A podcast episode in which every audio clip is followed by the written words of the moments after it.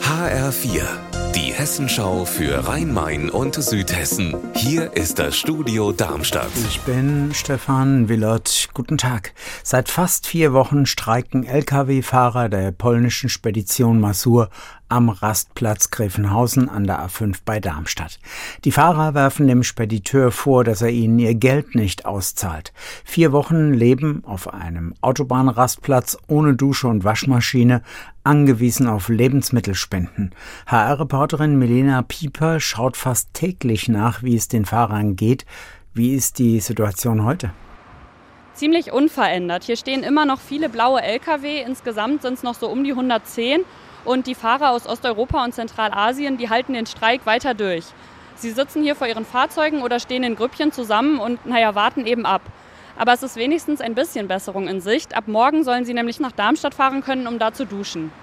Und wie kommen die Fahrer nach Darmstadt zum Duschen und was ist mit der Wäsche? Ich habe mit dem DGB, dem Gewerkschaftsbund, gesprochen und die haben mir erzählt, dass sie zusammen mit dem Darmstädter Oberbürgermeister einen Pendelverkehr organisiert haben.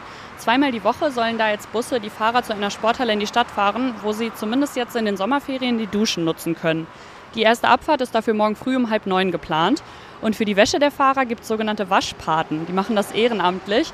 Also sie holen die Wäsche gesammelt an der Raststätte ab und dann wird sie gewaschen wieder zurückgebracht. Drohbriefe an Moscheen in der Rhein-Main-Region. Zuletzt an die islamische Religionsgemeinschaft DITIB in Frankfurt. In den Briefen wüste Beschimpfungen von Musliminnen und Muslimen, Gewaltfantasien, Hakenkreuze, Karikaturen, die Muslime als Beleidigung empfinden.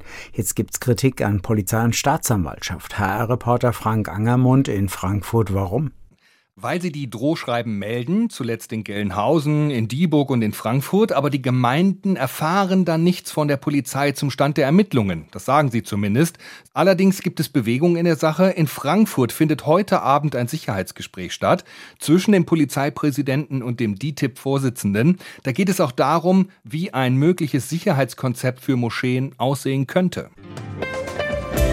Unser Wetter in Rhein-Main und Südhessen. Schwül ist es heute in Südhessen. Am Nachmittag gibt es auch Gewitter und örtlich Starkregen. Ihr Wetter und alles, was bei Ihnen passiert, zuverlässig in der Hessenschau für Ihre Region und auf hessenschau.de.